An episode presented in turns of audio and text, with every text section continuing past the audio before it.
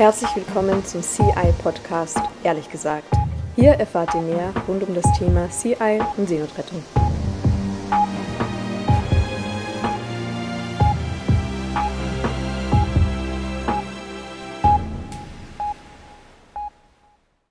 Herzlich willkommen zu einer neuen Folge des CI Podcast, ehrlich gesagt. Heute bei mir zu Gast ist Gordon Isler, Vorsitzender von CI. Herzlich willkommen, lieber Gordon, und schön, dass du dir heute für uns Zeit genommen hast. Ja, moin Sophie und danke für die Einladung. Gerne. Ja, wir haben uns für die heutige Folge gedacht, dass wir ein bisschen Fragen aus der Community sammeln. Das haben wir über die sozialen Medien gemacht. Da sind auch einige Fragen eingetrudelt. Wir haben jetzt natürlich nicht Zeit, jede einzelne Frage auch zu beantworten, aber wir haben uns ein paar Fragen auf jeden Fall rausgesucht. Ich würde aber trotzdem zunächst gerne starten mit einem Update zur allgemeinen Situation bei CI, weil viele sich natürlich fragen, wie sieht es denn eigentlich gerade aus? Und ähm, es ist ja jetzt auch tagesaktuelles Thema bei uns gerade, dass CI Strafanzeige gegen einen AfD-Politiker erstattet hat. Kannst du uns da ein bisschen was dazu erzählen? Ja, ähm, ich würde nicht sagen gern, aber ich äh, erzähle was dazu. Einfach nicht gern über AfD-Politiker spreche, aber manchmal kann man sich das nicht aussuchen. Es ist einfach so, dass am Samstag, dass der AfD-Politiker Georg Pazderski, das ist der Fraktionsvorsitzende der AfD im Berliner Abgeordnetenhaus, dass der auf Facebook einen Post machte, in dem er die Falschmeldung verbreitete, dass der Attentäter von Nizza an Bord der Alan Kodi gewesen sei und dass sozusagen unsere CI-Crew den Attentäter nach Lampedusa brachte und das haben die sich einfach so zusammengereimt, weil die Alan Kohli tatsächlich am 20. September vor Lampedusa war und dann war das für die AfDler ganz klar und für viele andere Rechtspopulisten auch. Das, auch äh, das äh, rechtsextreme Nachrichtenportal Journalistenwatch hat sich das so zusammen, zusammengereimt. Vielleicht hat das ja auch daher, da stehen dann eben so Sachen wie dann, dass die Alan Cody dafür verantwortlich ist, die Crew, und dass jetzt auch an den Händen unserer Crewmitglieder Blut klebt und also im Prinzip wird hier das Leid der Menschen von Nizza, der Opfer und der Angehörigen wirklich instrumentalisiert, politisch instrumentalisiert. Und die AfD reimt sich da und konstruiert sich da eine Story zusammen, um Hass zu schüren, um Menschen gegen CI und gegen Seenotrettung aufzuhetzen. Und das ist natürlich eine ganz ekelhafte Angelegenheit. Und es entspricht auch zudem einfach nicht der Wahrheit. Und wir müssen davon ausgehen, dass sowohl Journalistenwatch als auch Georg Pazderski, dass die das wieder besseren Wissens machen. Denn schon am Freitag gab es umfangreiche Recherchen, die von der Süddeutschen veröffentlicht wurden. Auch die Tagesschau berichtete dazu. Und die italienische Innenministerin stellte das auch klar, wie dieser Attentäter äh, von Tunesien über Lampedusa nach Frankreich kam. Also er hat das mit einem eigenen kleinen Boot geschafft in, diese, in diesen Tagen, als auch die Alan Kohli Menschen rettete ähm, in den internationalen Gewässern vor Libyen. In diesen Tagen kamen ja hunderte Menschen mit kleineren Booten auf Lampedusa an. Und wenn man sich das mal genauer anschaut, dann ist es sowieso so, dass die Alan Cody in diesem Jahr also rund 300 Menschenleben gerettet hat und äh, in Italien an Land bringen durfte. Und es kamen aber weit mehr als 20.000 Menschen aus eigener Kraft nach Italien. Also es, wir, wir, wir liefern da eigentlich gar keinen relevanten Beitrag dazu, sozusagen, wenn man jetzt diesen ganzen Kontext Migration sich anguckt, dann ist es doch so, dass wir einen verschwindenden Anteil, muss man sagen, nur selbst nach, nach ähm, Italien bringen, weil wir auch regelmäßig davon abgehalten werden, Menschen zu helfen, äh, indem unsere Schiffe blockiert werden. Aber es ist eben, um das abzuschließen, es ist eben eine ganz geschmacklose Instrumentalisierung, wirklich eine missbräuchliche Anwendung und Konstruierung von Informationen, die man da zusammenführt, um Menschen gegen CIA aufzuhetzen und gegen Seenotretter. Und das hat auch gut funktioniert. Wir bekommen wirklich jede Menge Hass-E-Mails und auch bei Social Media jede Menge Hass-Postings. Ähm, also deutlich mehr, als wir sonst bekommen. Äh, insofern, wenn Georg Pazderski das Ziel verfolgte, der Hass zu säen und auch mal wieder so aus der äh, öffentlichen Bedeutungslosigkeit mal wieder hervorzutreten und endlich mal wieder auch hetzen zu können, äh, dann ist ihm das wirklich gelungen. Denn andere Themen hat die AfD ja offensichtlich im Moment gar nicht. Hm. Das heißt, es hat also hier wirklich wieder mal ein Politiker wissentlich und willentlich Falschinformationen verbreitet um wirklich ähm, eine schlimme Situation, wie sie jetzt in Nizza passiert ist, auszunutzen. Und das ist der Grund, warum ihr euch dann entschieden habt, äh, rechtliche Schritte einzuleiten, oder? Ja, das ist ja Methode durchaus von der AfD und später rudern sie dann wieder zurück. Aber hier, äh, also er hat ja auch ein Bild gepostet, wo ganz klar drüber stand, äh, Seenotretter haben diesen Attentäter nach Europa gebracht. Also es war ja nicht nur eine Andeutung, sondern es war ja eine ganz konkrete Aussage. Also er hat sich da sehr weit aus dem Fenster gelehnt, ohne das zu prüfen. Und man muss ihm unterstellen, er hatte später diesen Beitrag sogar angepinnt äh, obwohl wir schon klar gemacht haben, dass wir Anzeige erstattet haben. Man muss, ihn, man muss ihm unterstellen, dass er das ganz bewusst so macht und dass er da ganz bewusst provoziert. In äh, Berlin wird ja auch bald neu gewählt und offensichtlich will er sich da jetzt einfach als, als Hardliner äh, profilieren. Und wenn man sich so seine Facebook, äh, seine, auch seine Twitter-Posts anguckt, seine Tweets, dann, dann ist er ja wirklich ein Typ, der gern Angst verbreitet und mittlerweile auch von Krieg spricht, also von einem islamistischen Krieg gegen, gegen Europa. Und wenn man weiß, weiß dass äh, Pasterski Oberst der Bundeswehr war, also Soldat, Berufssoldat, dann ist das ja vielleicht auch ein Setting, in dem er sich besonders wohlfühlt. Vielleicht hat er gar keine Angst vor dem Krieg, weil er ja selbst vielleicht auch schon im Auftrag der Bundeswehr an welchen teilgenommen hat. Und das ist aber eine Sache, die er da auf Europa projiziert, äh, die einfach völlig unzutreffend ist. Denn äh, Europa ist nicht im Krieg, ähm, jedenfalls nicht auf dem europäischen Kontinent.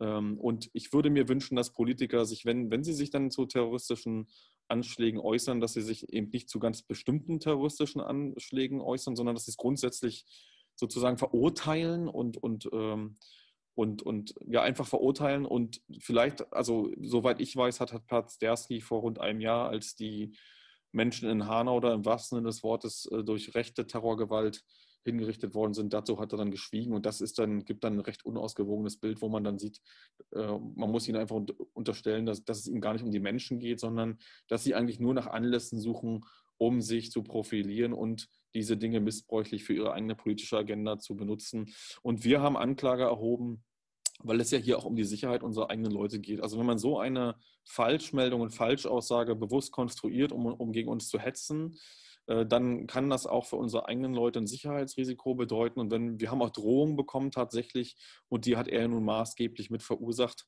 Und deshalb muss das auch für ihn rechtliche Konsequenzen haben. Wir werden es nicht nur bei dieser Strafanzeige lassen, sondern wir werden auch äh, selbst zivilrechtliche Schritte einleiten, Anklage erheben und äh, Schadensersatz einfordern, weil unsere Leute da gestern wirklich äh, das ganze Wochenende, muss man sagen, eigentlich damit beschäftigt waren, äh, Hasspostings äh, zu, zu löschen und, und diese Personen da zu sperren, die äh, uns U-Boote wünschen, die unsere Schiffe versenken. Also das äh, ist wirklich eine ganz unsägliche Geschichte, mit der wir uns da jetzt auseinandersetzen müssen und das haben wir ausschließlich Georg Pazderski zu verdanken.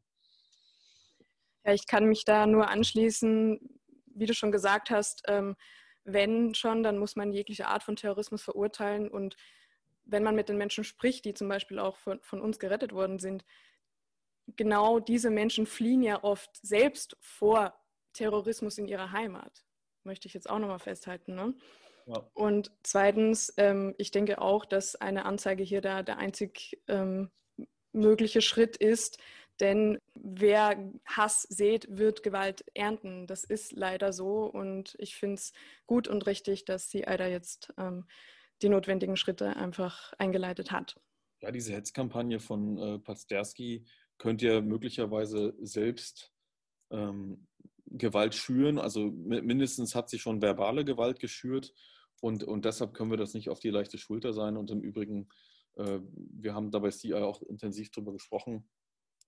Äh, wir, wir verurteilen diesen Terroranschlag genau wie jeden anderen Terroranschlag, äh, egal aus welchen Gründen Terroranschläge stattfinden aufs Schärfste und waren wirklich entsetzt über das, was dort passiert ist und äh, stehen auch an der Seite aller Menschen, äh, die sich gegen den Terror engagieren und die gegen je, also diese Form von Gewalt wirklich aufs Schärfste verurteilen. Und wir sind auch mit unserem tiefen Mitgefühl und unserer Anteilnahme bei den Opfern und deren Angehörigen.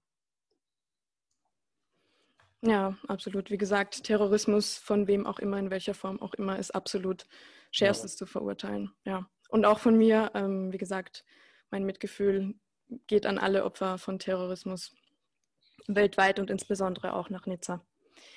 Ja, ähm, vielleicht können wir mal ein bisschen einen Themenwechsel machen und zu einem etwas erfreulicheren Thema kommen. Nämlich ähm, von den User-Fragen haben natürlich ganz viele auch gefragt, wie sieht es eigentlich denn aktuell mit der Alan Kurdi aus? Wie, wie, wie ist die Situation jetzt mit dem alten Schiff, mit dem neuen Schiff? Ähm, was passiert eigentlich gerade? Und es wäre schön, wenn du uns da mal irgendwie so ein, so ein Update und so einen Überblick geben könntest. Ich weiß gar nicht, ob das jetzt so ein schöner Themenwechsel ist, also weil besonders schön ist es da auch nicht. Also wir unterscheiden das mal in zwei Themenkomplexe. Das eine ist also, wie ist die Situation rund um unser Schiff Alan Cody? Und dann gibt es ja da noch das neue Schiff Gallup Cody, zu dem ich nachher auch noch mal ein bisschen was erzählen kann.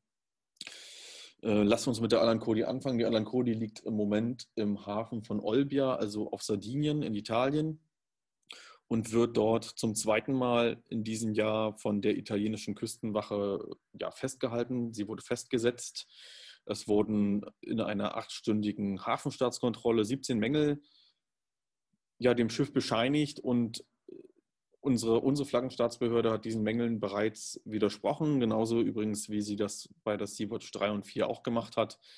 Es ist ganz klar, dass die italienische Küstenwache hier die, das Mittel, das, die Maßnahme der Hafenstaatskontrolle rechtsmissbräuchlich anwendet. Das sagen alle unsere Juristen, mit denen wir zu tun haben, also nicht nur unsere Anwälte, von denen kann man ja sagen, die werden ja dafür bezahlt, unserer Meinung zu sein, sozusagen. Aber es, wir haben auch bei uns im Legal-Team, also einen juristischen Beirat, der da ganz klar sagt, das sind also Wissenschaftler, insbesondere der Universität Hamburg, die ganz klar sagen, dass es sich hier um einen Rechtsmissbrauch handelt. Und um das vielleicht mal zu veranschaulichen, wir haben zum Beispiel einen Mangel, der auch der Sea-Watch 3 und 4 be, be, sozusagen bescheinigt wurde. Da geht es darum, dass zu viele Rettungswesten an Bord sind. Also wir betreiben dann Rettungsschiff und die italienische Küstenwache sagt, ja, da sind aber über 1000 Rettungswesten an Bord und das ist ja viel zu viel und die sind ja auch alle gar nicht zertifiziert und so weiter und so fort. Oder bei Nacht ist der Weg zur Rettungsinsel nicht ausgeleuchtet oder man bekommt die Rettungsinsel nicht schnell genug von A nach B. Und das sind alles Sachen, wo unser Flaggenstaat ganz klar sagt, äh, dass dem nicht so ist. Also der widerspricht da ganz klar und insistiert auch, dass das Schiff korrekt zertifiziert ist für seine Klasse. Und das hilft uns aber nicht weiter. Wir haben da keine andere Wahl, als uns da rauszuklagen.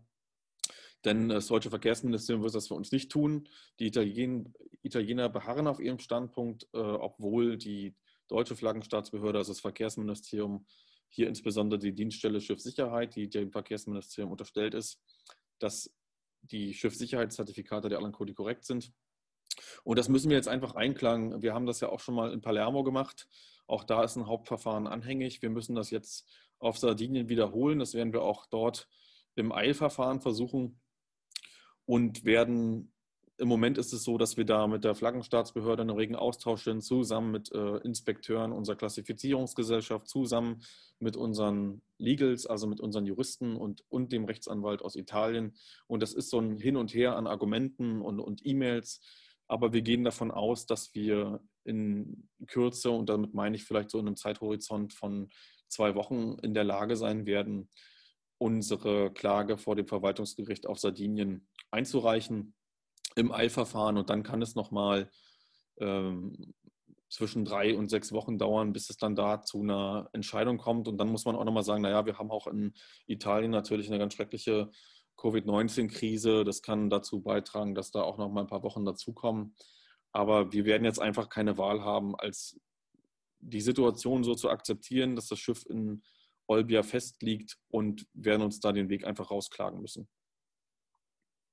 Das heißt, eine weitere Klage ist eigentlich der einzige Weg gerade für die Alan Kurdi.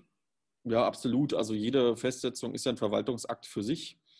Und selbst wenn jetzt auch die Sea-Watch 3 und 4, wenn die schneller sind als wir und da ihre Urteile im Eilverfahren bekommen, dann heißt das noch lange nicht, dass uns das was nützt, weil jede Festsetzung ist ja ein Verwaltungsakt für sich und es stehen ja auch nicht überall die gleichen Mängel drauf. Da sind die Leute aus Rom sehr kreativ. Man hat dort eine, man muss ja sagen, eine Taskforce eingerichtet, um gezielt zivile Rettungsschiffe festzusetzen. Das kann man daran sehen, dass es immer die gleichen Leute sind, die Festsetzungsschiffe von der Sea-Watch 3, 4, der Alan Cody, der Ocean Viking und auch der Aitamari unterschrieben haben. Es sind immer die gleichen Leute und üblich ist es ja eigentlich, dass die Hafenstaatskontrollen durch die Kontrolleure vor Ort durchgeführt werden, also durch Küstenwächter aus Palermo oder auch aus Olbia, aber das ist hier bei NGO-Schiffen nicht der Fall.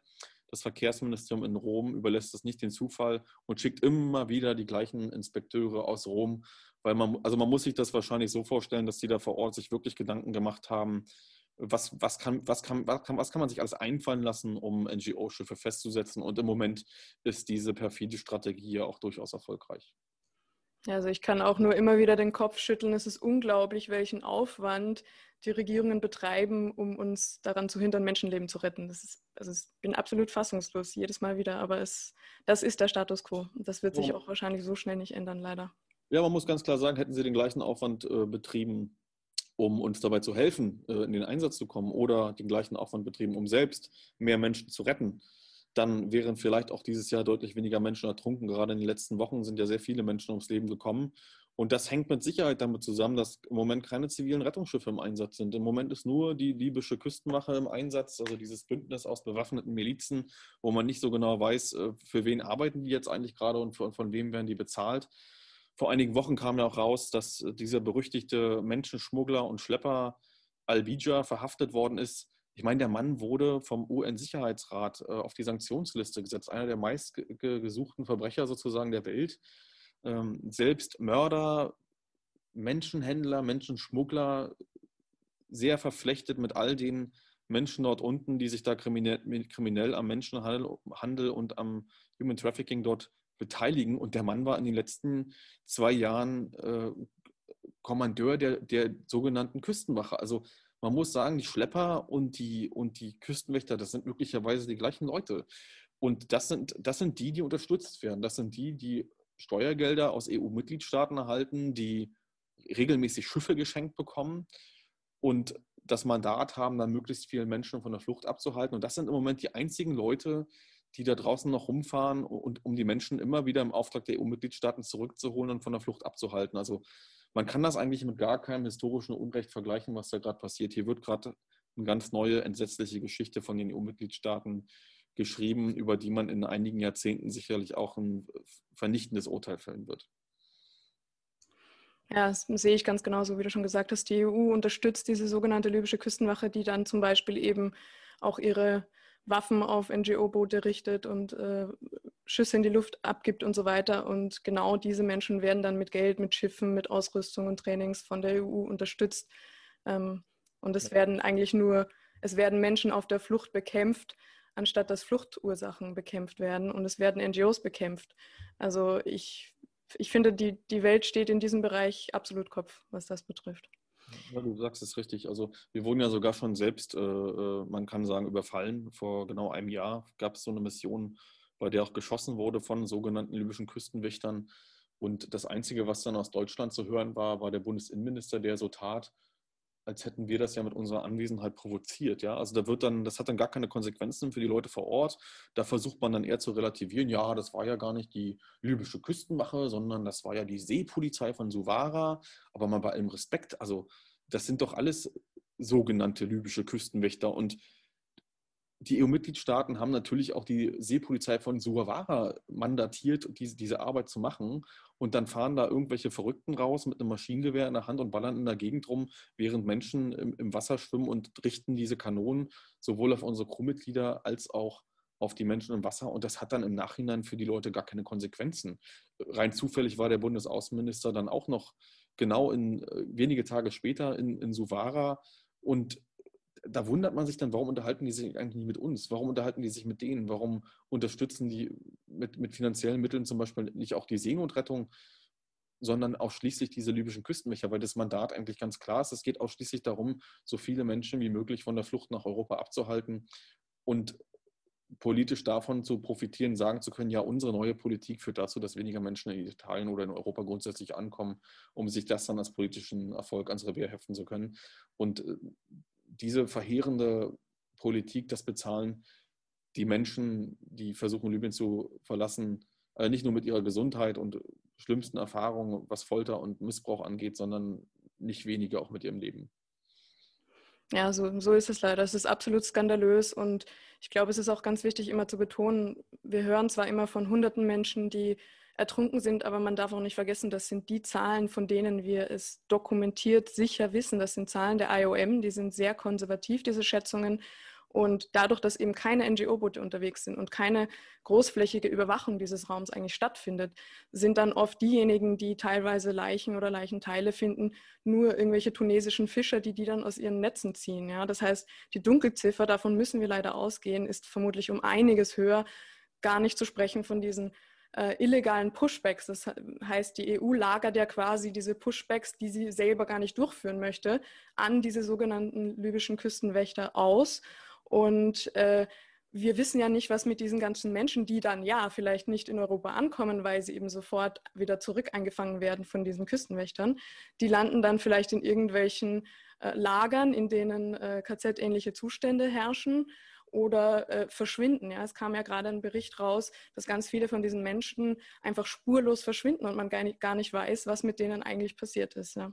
Man muss ganz klar sagen, es sind sogar die Vereinten Nationen, die sagen, es gibt eine Diskrepanz, es werden Menschen vermisst und zwar nicht wenige und keiner weiß, wo sie sind. Ja, entweder man muss sagen, entweder sind sie in Libyen ums Leben gekommen oder auf dem Wasser und sie sind nirgendwo angekommen. Also und darüber regt sich kein Mensch auf. Und das ist ja nicht nur so, dass staatliche europäische Akteure sozusagen nicht diese Pushbacks selbst durchführen möchten, sondern sie dürfen ja auch gar nicht. Sie würden ja sofort angeklagt werden, weil es einfach verboten ist, Menschen zurückzubringen in das Land, aus dem sie versuchen zu fliehen. Aber in der Ägäis sehen wir genau das Gleiche. Also auch da beteiligen sich ja, da beteiligen sich staatliche Akteure, insbesondere hier die griechische Küstenwache. Und mittlerweile gibt es ja auch eindeutige Hinweise darauf, dass Frontex-Einheiten dazu auch gehören, beteiligen sich dort an Pushbacks. Und dann wird man jetzt ganz klar sehen, da wird es äh, Klagen sicherlich hageln. Und da wird man ganz klar sehen, wie man mit staatlichen Akteuren umgeht, die sich an völkerrechtswidrigen Pushbacks beteiligen. Aber letztlich ist das kein, kein, kein Einzelfall. Es findet eben nicht nur vor Libyen statt, sondern auch in der Ägäis. Und das deutet auf ein höchst problematisches äh, Verständnis von Rechtsstaatlichkeit in den, in den Mittelmeeranrainern hin. Hm, absolut richtig, ja. Gut, ähm, vielleicht möchtest du uns auch noch ein bisschen was über das neue CI-Projekt erzählen. Es ist ja so, dass ähm, manche Sachen zwar etwas länger dauern, du hast es vorher schon erwähnt, mit Klagen und so weiter, aber CI bleibt ja nicht untätig und reagiert immer wieder auf diese neuen, leider sehr schlechten Entwicklungen. Und das neueste Projekt lautet eben Galeb Kurdi.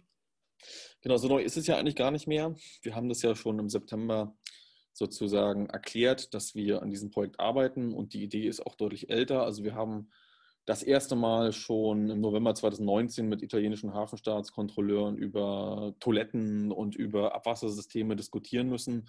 Da hat sich das schon angedeutet und auch die Flaggenstaatsbehörde aus Deutschland sagte uns, hm, die werden das dabei nicht, äh, ja, die werden sich das nicht, nicht auf sich ruhen lassen und werden das sicherlich beim nächsten Mal nochmal vortragen. Und beim übernächsten Mal im April haben sie es dann halt auch tatsächlich gemacht. Und insofern haben wir schon im November 2019 im CI-Vorstand angefangen, auf den Projekttitel CI4 rumzudenken und uns zu überlegen, ja, was, wie müsste eigentlich so ein Schiff aussehen, dass solche Mängel, egal ob sie jetzt berechtigt oder unberechtigt sind, äh, gar nicht mehr aufweisen kann. Äh, weil das eine nachhaltige Strategie ist, als mit der Alan Cody einfach so lange rumzufahren, bis, bis wir sie einfach wirklich nicht mehr benutzen können, bis, bis vielleicht sogar Gesetze geändert worden sind, um zivil, zivile Seenotrettung zu verhindern. Und deshalb haben wir das Projekt CI4 erdacht, haben dann in der Mitgliederversammlung im Februar 2020 äh, die Mitglieder von CI, das sind ja immerhin über 600, von denen waren auch rund 100 anwesend im Februar 2020, haben wir gefragt, was sie davon halten, was sie von der Vision halten, so ein Projekt zu entwickeln. Und sie haben uns da das Mandat erteilt, das machen zu dürfen. Wir haben dann im März eine hauptamtliche Stelle dafür geschaffen, als Projektleiterin CI4 zu entwickeln, haben da ganz klar gesagt, was wir brauchen. Wir wollen ein Schiff, das eine ausreichende Kapazität hat, das ausreichende Abwassersysteme haben, wobei wir da natürlich vehement widersprechen, dass man im See, für den Seenotfall, der, der nicht geplant ist, ja, dass, dass, dass das kein regelmäßiges Ereignis sein darf, dass wir uns daran nicht gewöhnen müssen. Und trotzdem haben wir gesagt, okay, wir wollen, dass dieses Schiff ausreichend Kapazitäten in all den Bereichen bereithält, um einfach diese wirklich perfide Argumentation der italienischen Küstenwächter da trotzdem vom Tisch fegen zu können. Und haben dann den Schiffsmarkt sondiert, haben uns umgeschaut, haben Schiffe miteinander verglichen, haben angefangen mit unseren Partnern über auch Finanzen zu sprechen, haben einen Finanzplan entwickelt äh, unter der Prämisse verschiedenster Schiffe, haben uns dann auch für ein Schiff oder für eine Gruppe von drei Schiffen entschieden, und konnten im Juli 2020 der Mitgliederversammlung von CI all diese Sachen präsentieren. Wir hatten nochmal eine Mitgliederversammlung in Erfurt, haben dort den Leuten das gezeigt und haben gesagt, dass wir uns das zutrauen. Und die Mitgliederversammlung hat dann den Beschluss gefasst und den Vorstand mandatiert und im Prinzip gesagt, dass der Vorstand dieses Schiff kaufen soll, insofern er sicherstellen kann, dass dieses Schiff auch finanziert wird und dass die Einsätze machbar sind. Und das können wir. Wir haben ausreichend Finanzmittel für den Kauf bereitstellen können und waren darüber hinaus mit zu dem Zeitpunkt schon mit Partnern im Gespräch, wie man auch die Operation und die, den regelmäßigen Unterhalt gemeinsam miteinander bewerkstelligen können, sodass wir dann Anfang September, kurz vor dem Todestag von Alan und Galip Cody, auch der Öffentlichkeit mitteilen konnten auf einer Pressekonferenz in Regensburg, äh, dass wir das jetzt machen. Und dass wir aber aus verschiedenen Gründen das Schiff jetzt noch nicht zeigen können oder auch nicht wollen. Da geht es natürlich auch um Risikomanagement für das Schiff, für die vergangenen Eigner und auch für unsere Besatzungsmitglieder an Land und zur See, die jetzt einfach auf dem Schiff sozusagen arbeiten. Und jetzt sind wir aber so weit, dass wir sagen können, dass wir am 15. November so weit sind, dass wir das Schiff selbst der Öffentlichkeit präsentieren wollen und auch zeigen am 15. November, welche Partner dort mit im wahrsten Sinne des Wortes im Boot sind. Also wer, wer hilft uns bei diesem Projekt? Das schaffen wir nämlich nicht alleine, denn es ist ein großes Schiff und CI ist ein kleiner Verein. Wir haben uns dafür Partner gesucht, mit denen wir das zusammen machen. Das Schiff gehört zwar CI und wir haben die operative Verantwortung, die liegt also ausschließlich bei uns, aber wir machen das trotzdem zusammen als Partner mit einer internationalen Gemeinschaft aus einigen NGOs. Und genau das lassen wir ab dem 15. November alles raus und, ähm, und ich denke, die Menschen werden begeistert sein, sie werden einige Überraschungen erleben und man kann da wirklich gespannt sein auf das, was da kommt. Äh, ich glaube, dass uns da was ganz Großartiges gelingt und dass das auch jetzt der nächste wichtige Schritt ist. Wir sind in so einer Art Professionalisierungs-Challenge die wir annehmen müssen, um weiter Menschenleben retten zu können. Das war auch schon mit der Alan Cody so, dass wir gesagt haben, wir nutzen jetzt nicht mehr Kleinfahrzeuge und Sportboote für die Seenotrettung, sondern wir stellen uns äh, der Herausforderung, ein Schiff unter deutscher Flagge betreiben zu können. Haben das geschafft, haben innerhalb von zwei Jahren mit der Alan Cody fast 1000 Menschenleben retten können. Und jetzt kommt jetzt einfach der nächste Schritt, zu sagen, okay, wir brauchen ein größeres Schiff, mit dem wir in der Lage sein werden, Menschen selbst in Sicherheit bringen zu können, ohne eben immer wieder sagen zu müssen, dass unser Schiff dafür nicht geeignet ist. Und dieser Einsatz des größeren Schiffes wird auch dazu beitragen, dass das kleinere Schiff auch weiter eingesetzt werden kann, weil es das Schiff einfach absichert. Und wir können uns da auch einfach vorstellen, dass die beiden Schiffe zusammen in den Einsatz gehen und auch in Kooperation mit anderen NGOs dort eine gemeinsame Einsatzplanung stattfindet und man sich anschaut, wann ist eigentlich welches Schiff draußen und welches Schiff pausiert. Das klingt ja alles schon mal sehr gut und das heißt, es bleibt auf jeden Fall spannend und wir sollten uns alle schon mal den 15. November im Kalender vormerken. Ja, wir werden natürlich da auf Social Media da auch so, so einen kleinen Countdown machen und das runterzählen, damit die Leute alle merken, da passiert was am 15. Aber wir sind wirklich da noch in der Vorbereitung. Es wird auch äh, eine großartige Kampagne dazu geben. Ähm, die direkt ins Herz trifft. Und man kann da wirklich gespannt sein. Also es, wir, da sind spannende Tage liegen da vor uns. Und dann wird es äh, auch eine Taufe geben. Der Tauftermin steht noch nicht ganz fest. Das hat auch alles was mit Corona zu tun. Äh, auch die Werfzeit ist natürlich von Corona geprägt. Wir haben das bei der Sea-Watch 4 gesehen. Ähm, die sollte eigentlich ja auch schon im äh, frühen Sommer in den Einsatz gehen und kam dann erst im September in den Einsatz, weil einfach Corona da alles wahnsinnig verlangsamt hat. Und damit werden wir uns, denke ich, auch rumärgern müssen. Die Sicherheit unserer Crews, unser Land- und Seecrew geht da einfach vor. Und wir werden unser Bestes geben, dass das Schiff so schnell wie möglich einsatzbereit ist. Hm, das heißt, auch wenn es nach außen nicht immer so sichtbar ist, es wird hinter den Kulissen ganz, ganz fleißig und ganz, ganz viel gearbeitet. Ja, absolut. Und dadurch, dass eben viele Partner da einbezogen worden sind, äh, gibt es auch einfach einen immensen Abstimmungsbedarf. Aber ich kann sagen, das Warten lohnt sich und man wird dann vielleicht auch erkennen, warum es wichtig war zu warten, weil auch da muss viel Papier bewegt werden. Da werden MOUs, also Memorandum of Understandings, geschrieben, sodass einfach jeder weiß, wo, was seine Rolle ist und was er zu tun hat. Also ich will ein Beispiel mal sagen, es wird eine Kooperation mit einer Ärzte-NGO geben, die auf unserem Schiff die Verantwortung äh, nach und nach für den medizinischen Bereich übernehmen wird. Das ist gerade aufgrund der Corona-Krise, glauben wir, eine wahnsinnig gute Idee. Und das ist auch ein, eine Ärzte-NGO, die bisher nicht im Bereich der Seenotrettung aktiv war, was für uns einfach großartig ist, weil wir ein, eine völlig neue, sozusagen, ja, ich will sagen, eine völlig neue Gruppe und eine völlig, einen völlig neuen Stakeholder einfach mit dazu holen, äh, der bisher nicht aktiv war und jetzt auch aktiv wird. Ja, du machst es richtig spannend für uns, Gordon. Es ist auch spannend. Es ist auch für mich jeden Tag total spannend und aufregend. Ähm, ich bin immer lange wach und schlafe wenig, aber das ist eine aufregende Zeit und ähm, wir bauen da wirklich was ganz Großartiges zusammen. Und ich freue mich dann auch, wenn wir dann endlich in der Lage sein werden, äh, das Schiff zu zeigen und es dann auch zusammen mit der Familie irgendwann ähm, wahrscheinlich im Dezember zusammen taufen zu können. Eine coole Sache.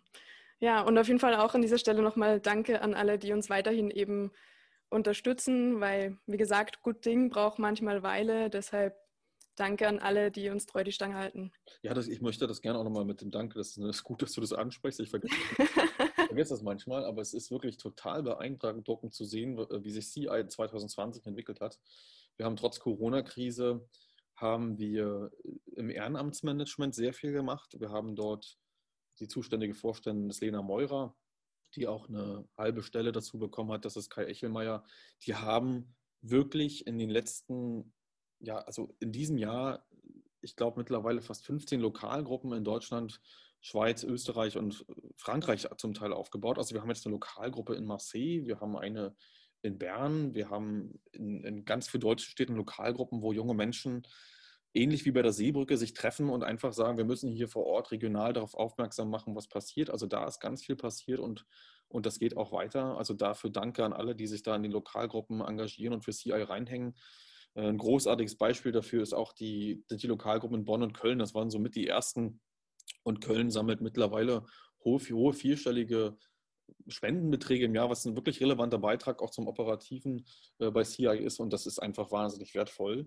Und was mich auch im Moment beeindruckt, ist, dass da über 60 ehrenamtliche Handwerker, also Menschen, die wirklich was von Schiffen auch verstehen, äh, zusammengekommen sind aus Deutschland, aus Österreich und auch aus der Schweiz. Wir haben auch einen Amerika amerikanischen, US-amerikanischen Ingenieur, der sich bei uns engagiert, die jetzt gerade alle an dem Schiff, Schiff werkeln, schrauben, äh, Rost, Rost wegmachen. Und es ist wirklich äh, total beeindruckend, wie viel Engagement auf der einen Seite nötig ist und auch die Bereitschaft dazu, das einzubringen. Das ist nicht das Werk von zwei, drei Leuten, man muss sagen, bei CI4, bei, bei der, beim Projekt Gallup Cody, sind es mittlerweile rund 100 Menschen, die sich da aufreiben, um das Ding in den Einsatz zu bringen. Also das ist einfach fantastisch und danke an alle, die, das, die sich da aufreiben. Genau, großes Dankeschön an alle, die hinter den Kulissen so fleißig daran arbeiten. Großes, äh, großes Dankeschön an die Werft-Crew, an die Spenderinnen, an die Unterstützerinnen, an alle, alle, alle und auch an den Vorstand. Ich möchte es trotzdem nochmal gesagt haben und alle Mitglieder, weil ich finde, ihr leistet trotzdem auch sehr gute Arbeit und ich weiß, dass ihr sehr viel Arbeit habt und sehr viel Stress. Ich würde dann gern mal vielleicht weitergehen zu den Fragen aus der Community. Wir können leider nicht alle Fragen beantworten, weil die Zeit begrenzt ist, aber ich würde zumindest gern noch vier Fragen jetzt an dich stellen. Die kommen, wie gesagt, direkt über die sozialen Medien aus unserer Community. Und die erste Frage wäre aus den Insta-Stories von Björn. Wenn du dir eine Gesetzesänderung wünschen könntest, welche wäre das? Ja, eigentlich äh, braucht man sich gar keine Gesetzesänderung wünschen. Ich wäre schon zufrieden, wenn sich alle, also insbesondere im Moment die staatlichen Akteure, muss man sagen, an das Gesetz halten würden und auch rechtliche Vorschriften nicht missbräuchlich anwenden würden. Also das klingt für jemanden, finde ich, der in Deutschland lebt und groß geworden ist, immer ganz komisch, wenn man staatlichen Akteuren Willkür und Schikane unterstellt. Das, da, da, da, denkt man dann gleich, ja, das kann ja nicht sein. Also das ist doch, äh, sowas kennen wir doch hier gar nicht. Ja, aber in anderen Ländern ist es eben wirklich auch ganz anders. Äh, und wenn man sich ansieht, was im Moment in der Ägäis los ist, wenn man sich an, ansieht, dass Europa, also vor allem die EU-Mitgliedstaaten, muss man immer wieder korrekterweise sagen, libysche Warlords und Milizenbewaffnete dazu mandatieren und befähigen, Menschen völkerrechtswidrig von der Flucht abzuhalten, dann, es gibt ja schon das Völkerrecht, es gibt die Genfer Flüchtlingskonvention, es gibt ganz klar das Zurückweisungsverbot und, das wird, und, und die EU-Staaten halten sich nicht dran. Ich wäre schon damit zufrieden, wenn sie es tun würden. Ich wäre schon damit zufrieden, dass Hafenstaatskontrollen nicht rechtsmissbräuchlich angewandt werden. Ich wäre schon damit zufrieden, dass es so, wie es seit Jahrhunderten ist, dass wir, weil wir in der Lage dazu sind, also ich meine jetzt wirklich die EU-Mitgliedstaaten mit allen staatlichen Ressourcen, die da sind, möglichst alles unternehmen, um Menschen äh, vor dem Ertrinken zu retten. Und wenn wir da mal wieder hin zurückkehren würden, dann, dann wäre ich schon sehr glücklich. Da müssen uns gar nicht so viele neue Gesetze einfallen. Die, die wir haben, würden schon ausreichen. Alles klar. Das heißt, das Hauptproblem ist, dass sich die staatlichen Akteure nicht mal an geltendes Recht überhaupt halten. Sie werden untergraben, sie werden ausgehöhlt und sie werden auch, äh, das kann man in der GIS besonders gut sehen, sie werden da auch ganz offen und äh, unverblümt gebrochen. Ja. Gut, dann gehen wir zur nächsten Frage über. Carsten hat über Facebook gefragt, eine Frage hätte ich, lieber Gordon, was motiviert dich jeden Tag gegen Häme, Frust und Hass anzukämpfen? Naja, also motivieren tut es mich nicht, gegen Häme oder Hass anzukämpfen. Das ist ja so ein, ich sag mal, so ein Nebenkriegsschauplatz, sondern ich engagiere mich für was. Ich war selbst fünfmal im Einsatz. Ich war selbst schon Einsatzleiter auf Dalan Kodi und mein erster Einsatz, das ist genau vier Jahre her. Das war auf der Minden, da war ich einfach nur Deckshand. Und das war aber eine Zeit, die werde ich nie vergessen da waren wir wirklich 72 Stunden ununterbrochen mit der Rettung von Menschenleben beschäftigt und wir hätten auch weitermachen können, aber wir sind dann einfach alle zusammengebrochen und mussten äh, zurück nach Malta fahren mit dem Schiff. Das waren, das waren drei Tage, an denen wir mit der Minden damals an sich schon, ich glaube, das waren über 1200 Menschen, an dessen Rettung wir uns beteiligt haben. Und was mich sehr bewegt und verändert hat, war also zu sehen, dass es einige Menschen auch nicht schaffen. Ja, also ich musste nachts Menschen beim Trinken zusehen, weil wir es einfach nicht hinbekommen haben, wenn da 100 Leute im Wasser sind, zwei Schlauchboote, eins links, eins rechts, also eins an Steuerbord und eins an Backbord. Und dann sind da Leute im Wasser und dann ertrinkt dir einer vor den Augen. Ich habe meinen Suchscheinwerfer drauf gehabt bei Nacht, es war neblig. Und der Kapitän sagt, richte die Scheinwerfer bitte auf die lebenden Menschen, damit wir die nicht überfahren, damit wir die sehen. Das war, das werde ich nie vergessen. Also das ist das, was mich motiviert, einfach um jede Seele zu kämpfen. Ja, also dass wir zusammen hier bei SIA jeden Tag einfach alles geben, was möglich ist, um möglichst vielen Menschen dieses Schicksal zu ersparen. Ja, es kommt auch, und es kommt mir da wirklich auf jeden Einzelnen an, dem wir aus so einer Situation befreien. Und wir werden das auch so lange tun, bis es nicht mehr nötig ist oder bis es uns nicht mehr möglich ist. Und gehen erst vor Anker, wenn es wirklich einfach keine zivile Seenotrettung mehr braucht. Und selbst dann, sage ich, haben wir so viel Know-how angesammelt und so viele Ressourcen, dass ich sagen würde, wir schalten in den Leerlauf und legen die Schiffe an die Seite und fahren mal runter.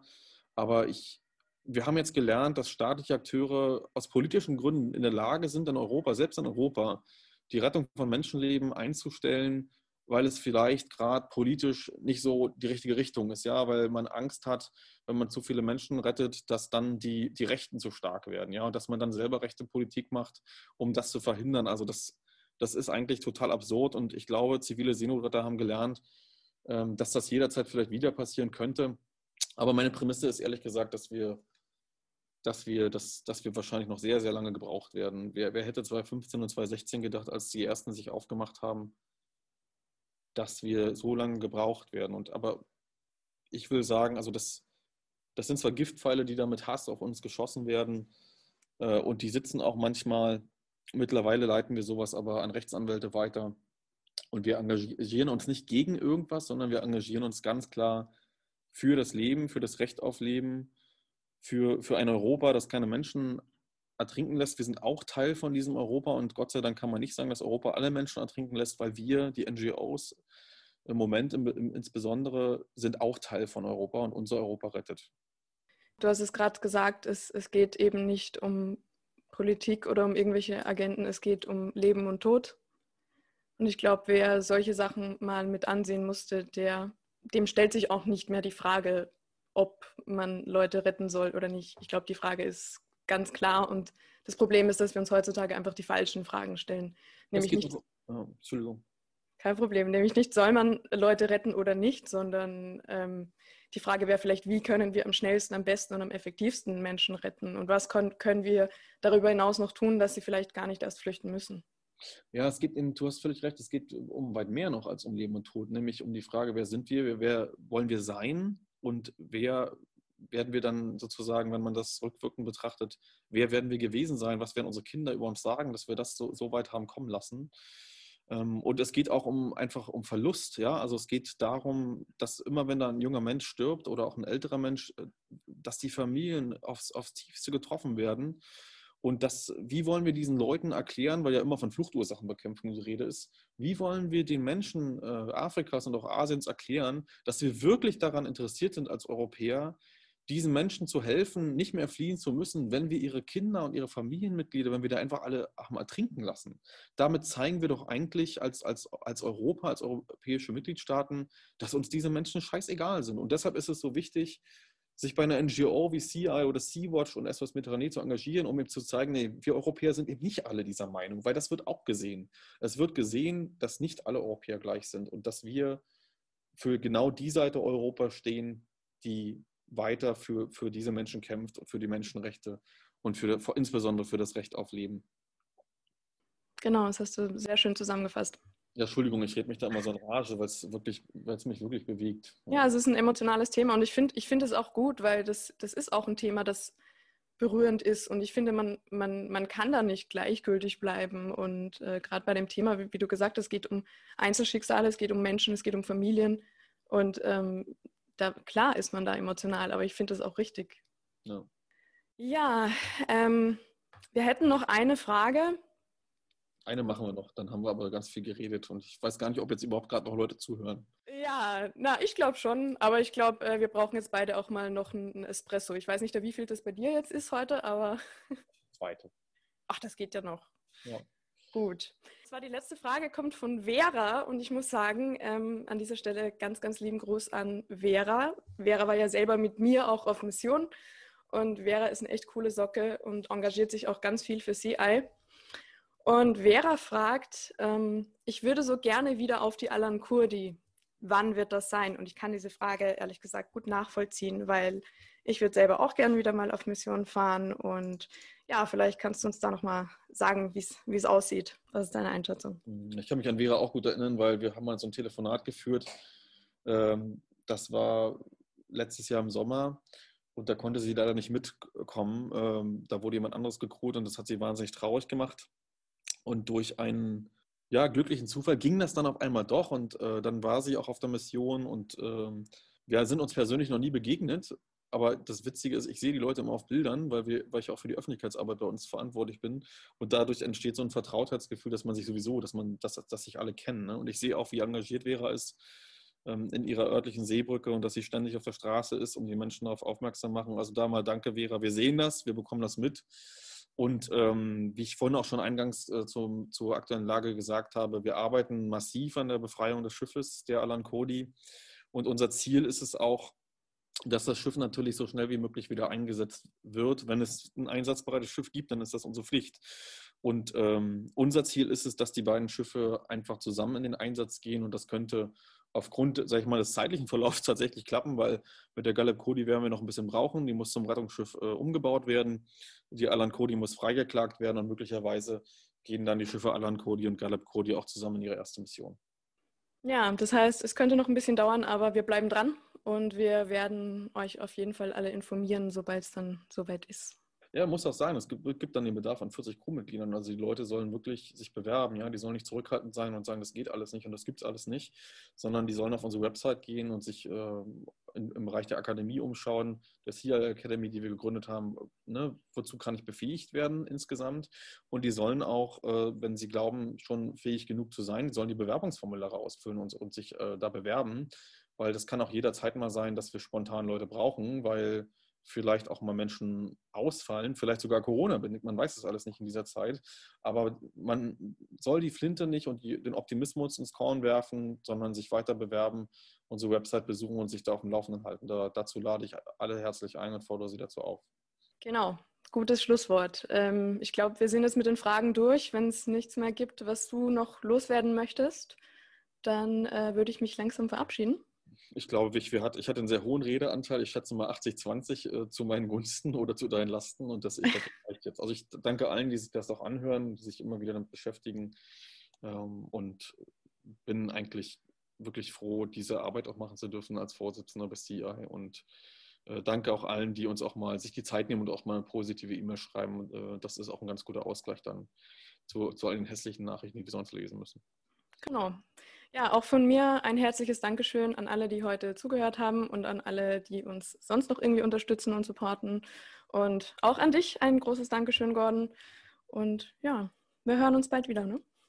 Ja, danke dir, Sophie, für deine Arbeit. Ciao, mach's gut. Ciao.